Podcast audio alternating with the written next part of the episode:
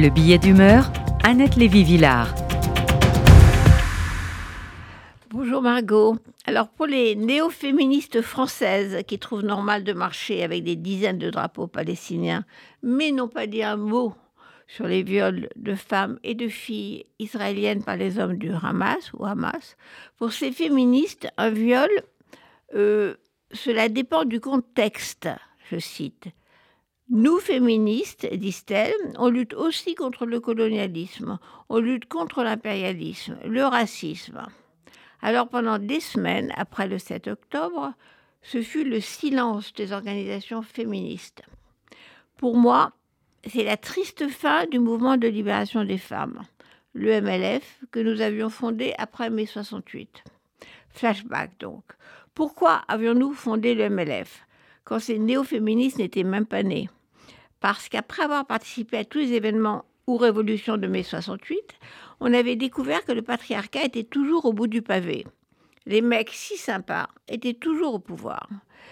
Et le mot d'ordre de mai jouissez sans entrave était toujours au masculin. Dans les années 70, on a claqué la porte des mouvements gauchistes et on a commencé à se réunir entre femmes. On s'est beaucoup engueulé, mais on a gagné. L'avortement est devenu légal, le viol un crime.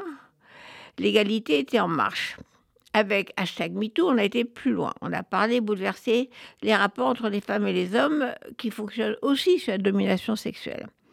On a imposé le mot féminicide qui s'appelait avant crime passionnel. Tous ces mouvements de femmes avaient compris qu'elles devaient s'émanciper, qu'elles ne gagnaient rien à faire le wagon qui s'accroche au train des autres luttes d'émancipation. On a fini par se souvenir que notre ancêtre féministe, Olympe de Gouges, qui a écrit la Déclaration des droits de la femme en réponse à la Déclaration des droits de l'homme, a été guillotiné par ses camarades de la Révolution française.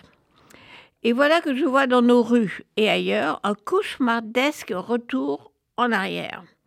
J'entends qu'on ne dit plus un viol est un viol, mais on dit parlons d'abord de la colonisation, comme si une cause, quelle qu'elle soit, pouvait justifier le viol d'une femme. On est en 2023. Et je vois une banderole. La cause de la Palestine est une cause féministe. Je trouve très bizarre que le féminisme s'identifie aux femmes voilées de Gaza. Journaliste, j'ai fait souvent des reportages à Gaza dans les années 80, quand les Palestiniennes n'étaient pas voilées, à part les vieilles femmes. Aujourd'hui, elles sont toutes voilées à Gaza, qu'elles le veulent ou non la cause de la Palestine n'est pas par définition une cause féministe.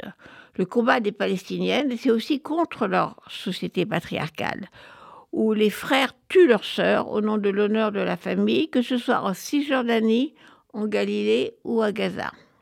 Et là, j'en arrive au scandale de ces dernières semaines, depuis le massacre du 7 octobre. Les terroristes du Hamas sortent de Gaza, tuent des jeunes qui dansent, des familles qui dorment, mettent le feu, décapitent, kidnappent et violent. D'abord, comme d'habitude, on n'y croit pas, même avec les témoignages des rares survivantes. Cette fois, grande nouveauté, les violeurs ont filmé et posté leur viol en bande organisée et n'ont pas brûlé tous les cadavres des femmes violées. Difficile de nier la réalité de la barbarie du 7 octobre. C'est le viol comme arme de guerre, comme les Serbes en Bosnie, les viols des Yézidis, des Congolaises, les viols des Ukrainiennes par les troupes russes. Le soldat, le mercenaire ou le terroriste rajoute de la torture et de la déshumanisation en violant les femmes de l'ennemi, en l'assassinant avec son sexe d'homme. Ce n'est pas nouveau, mais pourquoi le nier? Pourquoi le silence de l'ONU?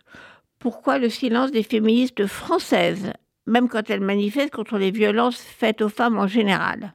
On nous répond. Et les milliers de morts à Gaza? Oui, la guerre, cela tue, des deux côtés. On peut choisir son camp et la gauche préfère soutenir les Palestiniens, parler des résistants palestiniens, effacer les crimes contre l'humanité du 7 octobre. Les néo-féministes, elles le savent, ne peuvent pas reconnaître les crimes sexuels du Hamas. Si ces héros de l'anti-impérialisme sont des violeurs de jeunes filles, comment les militantes, avec leur fière étiquette féministe, peuvent-elles continuer à les soutenir? En oubliant ces femmes martyrisées, cela s'appelle une trahison et pour moi la fin du féminisme.